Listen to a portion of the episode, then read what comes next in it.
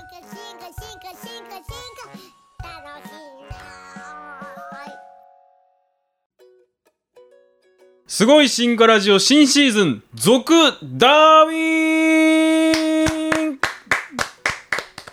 すごい進化ラジオは生き物の進化や生態を面白くかつ分かりやすく伝える番組です話しては僕純喜と高知大学の鈴木紀之です。この2人で楽しくやっていきますのでどうぞよろしくお願いしますよろしくお願いします。ということで新シーズンになりましたけれども、はい、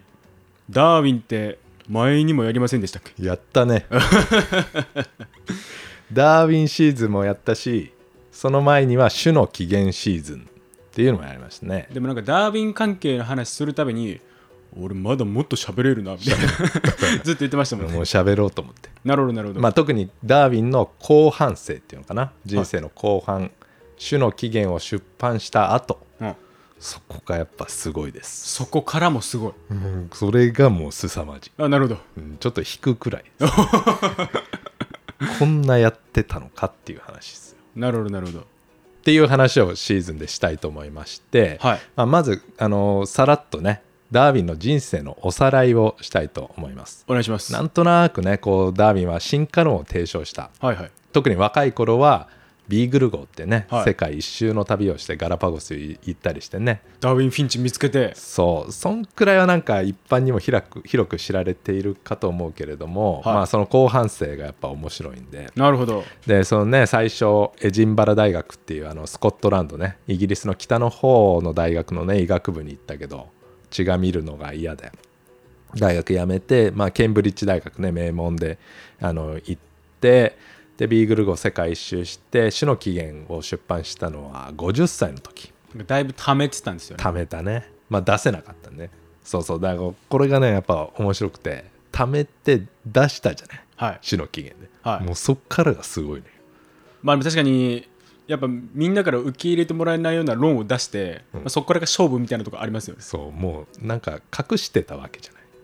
この説やばいかなとキリスト教とこう真っ向から反対しちゃうけど当時はなんかもう神様みたいなのが生き物作ったみたいになってましたもんね、そうでも種の起源出しちゃったからもう自分がどんな考えしてるかって世にバレちゃったじゃないはいでももう完全に吹っ切れてる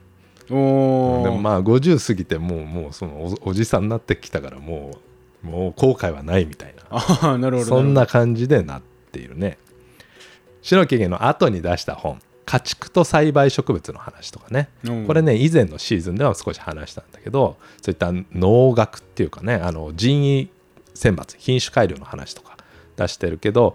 今日と次のエピソードで紹介するのが「人間の由来と正淘汰」という本です。おうでこれもまた分厚い本なんだけども正淘汰これまた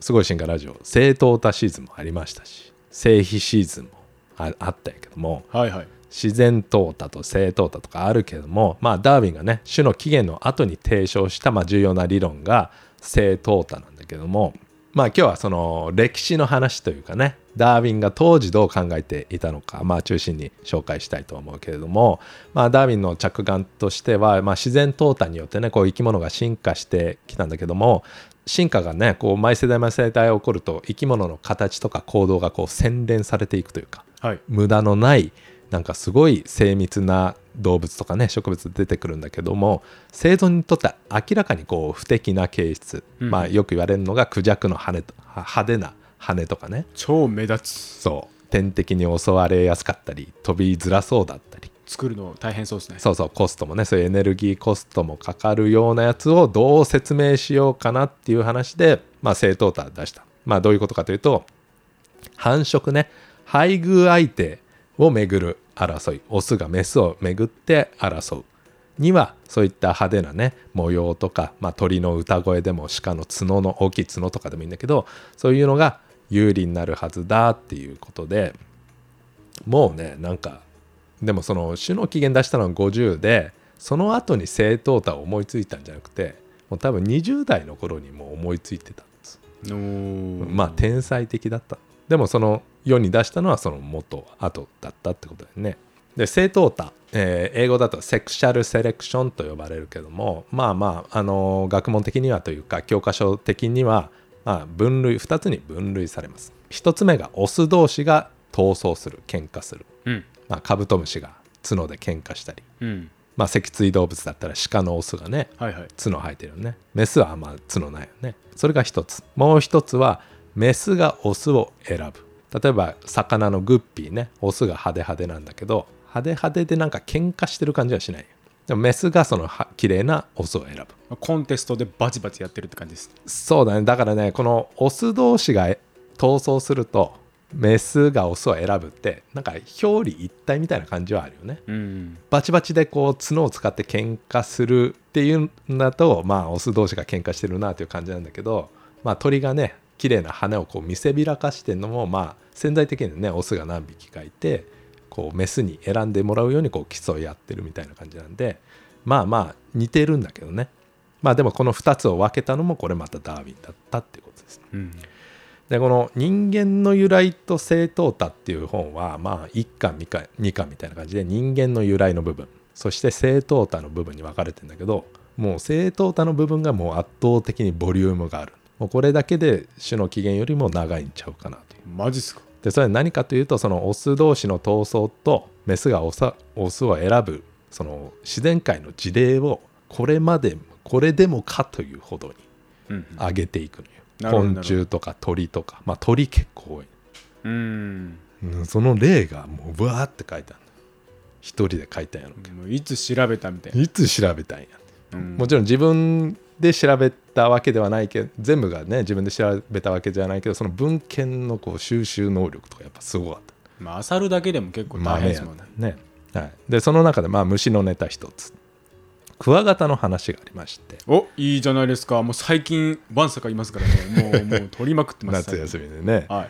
い。でこれはね海外のクワガタなんですけどここに図鑑あります、おこの小頭クワガタですか。お知ってる確か虫、虫キングの100か120だった気がします。出てくるんやで、あの、すごい叫ぶんですよ。虫キングの中では。絶対に叫ばないんですけど、実際は。いやすごい覚えて ます。叫ぶはい。虫が、ギャーって叫ぶんですよ。虫キングの中では。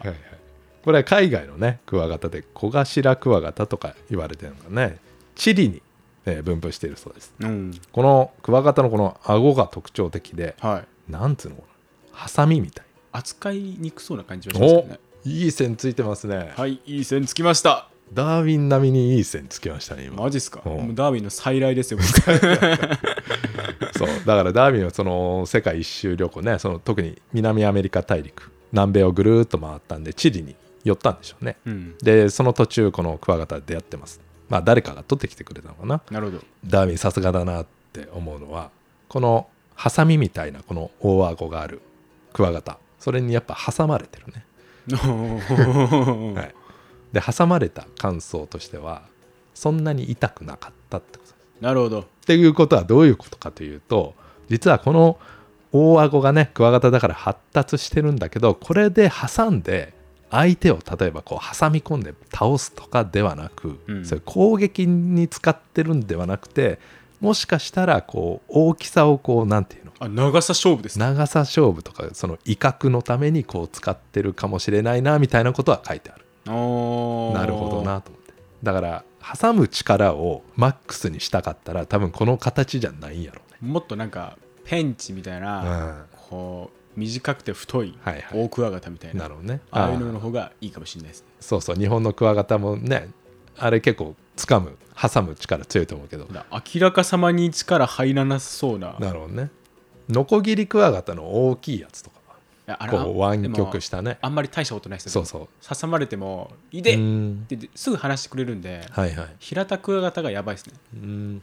だからノコギリクワガタのこうカーブ描いたあの水牛っていうんだっけ、はい水牛の角みたいな形してんのはもしかしたらそんな挟む力を競ってるんではなくてあの大きさとかでこあーう見せ合ってるかもしれないみたいなねなるほど、なるほど。まあそんな感じでこのダーウィンはチリのクワガタ、えー紹介してましたね。うわうで正当多これまたねやっぱりもう論争がすごかったんですね。まあ、なかなか信じてもらえなかった。うん。だから自然淘汰ね、まあ、いわゆる進化論自体もやっぱまあ当時すごい大論争だったんやろうけど、えーまあまあじわじわと生物学者の間に広まっていったけど正淘汰に関しては生物学者からも全然相手にされなかったみたいな感じえー、それこそもう100年相手にされなかったくらいの感じで、まあ、特にねそのオス同士の喧嘩はまあ見りゃわかるやん見りゃわかります鹿が角をね使って争っている勝ったか負けたかみたいなでやっぱ問題なのはメスがオスを選んでいるのかみたいな感じうんうんうんあの動物のメスがオスの美しさをこう選ぶというのはうん動物に美しさがあんのかみたいうんうんなあるいはそれを評価できるような心理ね心みたいのがあるのかみたいな感じでなるほどやっぱバカにされていたらしいなるほどなるほどだから相手にされなかったで特にウォレスねウォレスはあの進化論をダーウィンと同じ時期にこう独立して提唱したうんうんでその後はねダーウィンとの本当にこう友情がね芽生えた切磋琢磨しした当時の人だけどウォーレスも正当タに反対し続けたといあほんますか、うんそこだけは認めないみたいなうそこだけは認めないえだからー、ウォレスもそのアマゾンとか、ね、マレーシアとかインドネシアを旅して、まあ、そういったフィールドワークすごい経験ある、ね、イギリスの人だったしでその後ねこう進化論みたいな抽象的な理論も提唱できたからやっぱすごい人なんだけどもでダーウィンが死んだ後の話になっちゃうんだけどウォレスが「ダーウィニズム」っていう本を、えー書いてます本のタイトルが「ダーウィニズム」だからこれはどう見てもダーウィンをウォレスはリスペクトしてるわけよはいはいまあ、オマージュなわけ、うん、でその冒頭に書いてあるのがその私はその真のダーウィン主義者であるとなるほど、誠のねうん、でこれどういうことかというとダーウィンは最初種の起源で自然淘汰説を出したじゃないでその後正淘汰を発表したんだけど昔の昔のというか種の起源を提唱した時点のこの自然淘汰この狭い意味での自然淘汰ってわかるこうはいはいはい繁殖とか関係なしにはいその生存とかね生き死にだけを考えた自然淘汰だけを指して真のダーウィン主義者とおおだからダーウィンはまあ正淘汰まあ正淘汰も本当は若い頃に思いついてたんだけど後から出したわけよはいはいだからそのダーウィン主義っていうのがこうちょっとアレンジされたようなうんうんうんうん感じで受け取ってるんだと思うけど、いウォレスはその正淘汰を発表する前の狭い意味での自然淘汰しか信じな信じないよみたいななるほどなるほど感じで言っていると。でウォレスとの論争は本当に興味深くてですね生物の色にまつわる話ね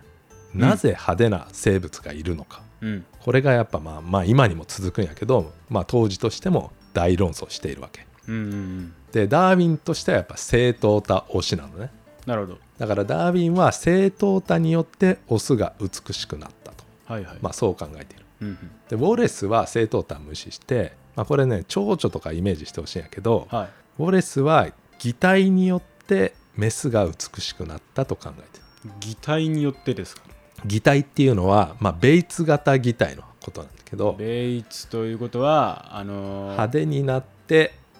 毒がないやつがはい、毒がある派手派手なやつにちょっとあやかりに行ったみたいなやつですよね真似るってことねこう毒を持っている種類って派手派手じゃないテントウムシとかでもいいんだけど、はいはい赤とね黒の模様があったりで一部の生物は毒がないのにそういう派手派手な生物にこう寄せていると。つまぐろヒョウモンとかああそうだね日本の蝶々結構分かりやすいと思うけどでそれがベイツ型擬態と呼ばれるで日本の蝶々だったらこう沖縄とかにいる白帯揚げ葉っていうのはんその名の通りオスは白い帯がある、はいはいはい、黒地に白い帯があるんだけどメスは赤い点々がこうたくさんあってうんうんメスだけが擬態してるのよで派手になるだからダーウィンはオスが綺麗になるウォレスはメスが綺麗になるみたいな話で。で、なんでメスだけ、えーっと擬態してんのか。例えば、白帯揚げとかね。で、ウォレスの説は、蝶々はね、こうメスは卵を抱えていると。だはから、それ鳥にとっていい餌じゃない。いいい餌っすねしかも、卵を抱えてるから飛ぶのが遅いから、なるほどそういった擬態をしなきゃいけないんだよって感じです。うーん納得で、ダーウィンはこれ、どう反論したかというと、ベイツ型擬態自体はすごい認めてるのね。うんベイツ型擬態っていうのは、そのベイツっていう人が、これもまたイギリス人なんだけど、これベイツってダーウィンより先ですか後 ですかあとかそのウォレスの友達みたいな感じですおウォレスというすごい界隈ですねすごい会話ベイツがその南米を旅した時にいろんな蝶々見て派手派手だけどなんか全然毒のなさそうなみたいな、うんうん見つけてこれは擬態っていう現象やと、うんはいはいはい、まあ、後にベーツ型擬態と、まあ、名付けられたんやろうけども、まあ、ダーウィンもそれを聞いてこれはすごいと、うんまあ、よく言われるのがこう進化のね実例の一つだと、うんうんえーダーウィンもすごい喜んだだからベーツ型じ擬態自体はダーウィンをすごい認めていたわけね、うんうだけどウォレスが言ったみたいにねメスが擬態して派手になるみたいな話やったんだけど今とはいえオスも擬態すればええやんみたいなはいそりゃそうですね食われるんだからみたいな形で反論していて、まあ、こういった議論は本当に最近も続いてるかなという感じだね、うん検証がまだまだ進んでいないみたいな感じですうんで現代では本当ウォレスが言ったことが正しいとする研究結果もあるねメスがやっぱ食われやすいとうんだからメスだけが擬態するんだとかなるほどなるほどメスがやっぱ派手になってるみたいな感じなんだけどもでもなんかあんまりメスだけ派手な蝶々って記憶にないですけどねあー僕なんか大体オスほらあ大紫とおかなんかあそこら辺ってはいオス派手派手じゃないですか、大紫はね紫だけどオスが紫ってことやんな日本の国鳥ですねはいはいメスがあんなに地味だとはみたいはない思ったりしました、はい、だから要するにオスが派手な種類もいるしメスが派手な種類もいるとうんでオスが派手なのはやっぱり正当多かなとなるほどなまあまあ全ての種類でね検証されてるわけじゃないけどはいはいでそういうあのベーツ型擬態みたいなメスが派手なのはやっぱ擬態かなとうんだからおーなんかどっちも正しかったみたいなるほどまあ確かにありそうですねな、うんうんまあその正当多もあるしベーツ型擬態もあるしうんうんだからどっちも正しかったとも言えるしどっちもなんかそれぞれの説にこだわっちゃったからここだわりすぎてたからなるほどなるほどっちも間違ってたもかもしれんしねななんかそんな感じでなんまあ論争みたいなのしてしてました、うんで本でも書いてあるし、まあ、当時ね手紙のやり取りをしていってで手紙が残されてるからね後世として後世のね私たちから見てどういう議論があったのかこう残っているんだけど、うん正当多に関して、まあ、何回か何往復かこう手紙のやり取りをした後にまあ結局ダーウィンはウォレスを説得することができなかったどうしても、うんまあ、ウォレスは正当多やっぱ信じてなかっただかうんらそのダーウィンのその手紙の最後追伸にの一番最後に「ブルータスお前もか」って書いてあったブルータスって誰ですかなんかよく聞かないあなんか聞きますね「ブルータスお前もか」なんかセリフは聞いたことありますけどだ、からねどういう時に使うかってまあ裏切りの時やんねうー誰だっけカエサルだっけカエサルがそのブルータス部下だったんでしょうねうんその歴史上ねはいはいでその殺される時に「お前も裏切り者か」みたいなだから裏切ったかみたいな時に名言をこの吐くみたいな感じだったんだけどこのダーウィンとウォレスの論争の文脈ではそのウォレスはやっぱ進化論のなんていうのかなすごい支持者だったわけよはいはいダーウィンのこと尊敬して、はいまあ、フィールドワークもできるし理論派でもあるし、まあ、進化論のすごいし最も大きな支持者の一人だったんだけどそんなウォレスでさえ正当多は信じてくれてなかったのかみたいなおー詰まってるわけですねつまりうんです、ね、最後その一言あ言い放ったという感じやーえねここからもう仲悪くなっちゃったみたいな正当多の議論はだからそこで終わっちゃったんだけど他の議論は多分いろいろしてるあーしまあ、ダーウィンは金持ちだったんだけどウォレスはそんなことなかったから、まあ、経済的に支援をしたりとかおーまあ、そういう関係はまあ続いてて、うんまあ、ダーウィンの死後の、ね、死んだ後に「ダーウィニズム」という本を出すくらいだからまあまあやっぱウォレスによとってもやっぱり全然そういう信頼関係というかね尊敬はあったと思いますなるほどそのウォレスでさえっていう意味だったんでしょうねおーうわわでは最後性比の話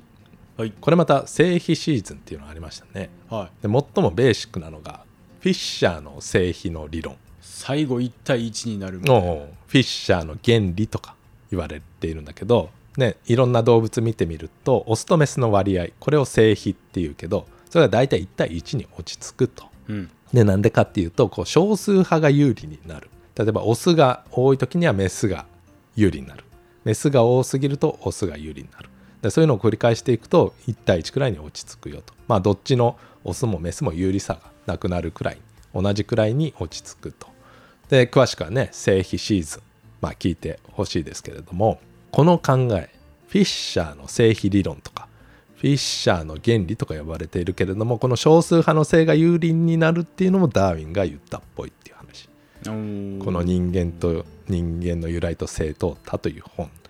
でやっぱまあ俺がやっぱすごいなと思うのは性比って一匹のメスの母親が産んだ子供のオスとメスの割合うん息子と娘の割合のことだけど、はい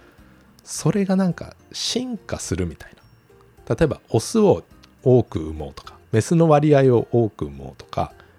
五分五分で産もうとかでその進化するっていうのはこの自然体選択の対象になるというかうん有利な性比が進化するみたいなことをダーウィンはすでに考えてたわけ、うんそれがすごいなっていう自然淘汰を提唱したんじゃなくてもうさらにその先も先も先も見ちゃってる言っちゃってるよよねうん性淘汰もそうだし性比の話もそうだしで理論で収まらんのよやっぱダーウィンはうん理屈だけで収まらずに必ずデータを出してくるで性比のデータねオスとメスの割合を示すのに一番いいデータは何でしょう一番手に入りやすいやっぱサンプル数が必要なわけ はいはいはい50匹とかじゃちょっと足りないおー1万とか欲しいわけハエじゃないですかハエはねあの症状梅とかやねはあれね遺伝学で結構ね今はい使われた黄色少女梅、あれねダーウィンの次の世代くらいからやっぱモデル生物になったみたいな感じだねあーメンデルの後とかねダーウィンの後いそうだ一番データを得やすいオスとメスの数えー何万魚ですかいや違いますえー、これヒ言うヒントヒントヒントはい自分やねえー、どういうことですか人間やね人間なんですか大丈夫ですかこれ危なくないですか大丈夫ありがとうございます あのなんていうの出生のなんていうのあの人口調査のとかあるやんあはいはいはい市町村とかにはいはいうん、そういうデータです。えー、男の子、えー女の子、毎年何人生まれたかみたいなるほどな。うん、で、それいろんな、まあ、イギリスもそうだし、いろんな時代っていうのもそうだし、いろんな国からもそのデータってあるじゃない。はいはいはいまあ、今だったらもっと正確、細かくあると思うけど、それでやっぱ数え上げたら、まあ、大体男子、女子、五分五分。うんで、男子がちょっと多いっていうのが割と普遍的なうんまあ、パターンとしてあったとでも動物もやってます何動物かというとこれはねやっぱイギリスっぽいんやけどねめちゃくちゃイギリスっぽいんやけどはい馬なんだけどはい競馬の競走馬っていうのおおこれねあの競馬カレンダーっていうのがあるらしいです競馬カレンダーですか何ですか毎年毎年はあの競走馬だから競走馬もこうサラブレッドとかさ、いはいはい、まあ、血筋が結構大事とか言われてるからか分からへんけど、はいこう子供がね何匹生まれてオスだったかメスだったかっていうのをずっと記録されてるんだってえー、でこの競馬カレンダー1846年から1867年21年間に生まれた競走馬の出生記録、えー合計2万5560頭のまあ読み上げますけどそのうちオスが1万2763頭おメスが1万2797頭お比率にするとメス100に対してオス99.7おもうで1対1ですその方ももう1対1でしょこんな2万5000サンプルあってこんなねほぼす同じだからねだからそれを見てまあ競走馬まあ馬というか、まあ、少なくとも競走馬では性比っていうのは1対1になるんだってこう確信したいなるほどこのデータのソースがすごいよね、よく取ってきましたねうん、まあ実際に数え上げたのは誰かにやってもらったみたいやけどねうん多分ダーウィン頼んだんでしょうねだから歴史上こう製品の理論出して、まあ、しかもこんなデータごっつく出したのはで世に知られるのはやっぱこの、ね、人間の由来と生徒ってやっぱ有名な本だからこうダーウィンが製品をね、えー、製品の理論を、えー初めて提唱したと言ってもいいかもなっていう感じなんやけどもさっき言った通り製品の理論っていうのはフィッシャーの原理とかフィッシャーの理論とか呼ばれているわけ。で確かにフィッシャーは数学がすごい得意だから数学的にこの製品の進化をすごい予測した、まあ、その功績は大きいんだけども少数派の性が有利になる、えーオスでもメスでもいいんだけど少数派有利の原則とかを書いたのは文章で書いたのはダーウィンまあ他の人もいるんだけどね独立して、まあ、ダーウィンは結構その提唱してたわけうんだからダーウィンの性比理論と呼んでもいいかもしれないんだけど、まあ、今ではフィッシャーの名前が広まっているうんでそれはなぜかなんだけどまあこれは科学史というか科学の歴史の話にはなるんやけど人間という由来の正答多は最初出してでその後に第2版っていうのが出てますおう何年後かに。で第2版の時にやっぱり改訂っていうのちょっと情報を付け足したりあとは修正を加えたりしてるのねうんでその製品の話は第1版初版には書いてあるんだけど第2版で結構ごそっと削除してあるビビっちゃったっすかビビっちゃったのかな自信をなくしたのかもしれない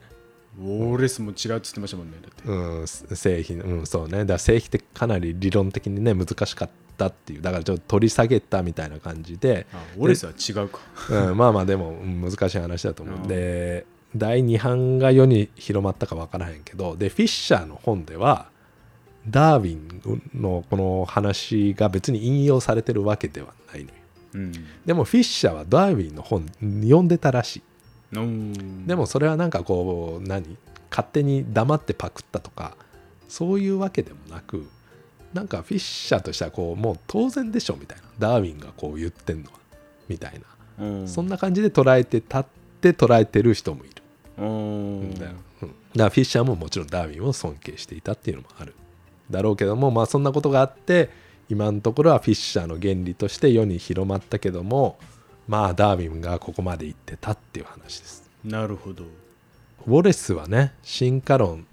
ダーウィンからこう独立して提唱したけど正当多にはたどり着けなかったわけようんでそういう意味ではこうオリジナリティとしてはっていうか理論のインパクトとしては正当多の方がこうすごいんじゃないかなっていう感じもするよねなるほどなるほどねおっかない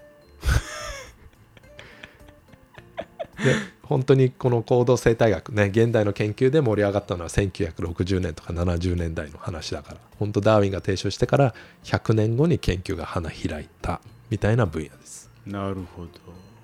時代の先取りってやつですねもうさっき行き過ぎちゃいましたね行き過ぎましたねじゃあ今日はこの辺でありがとうございました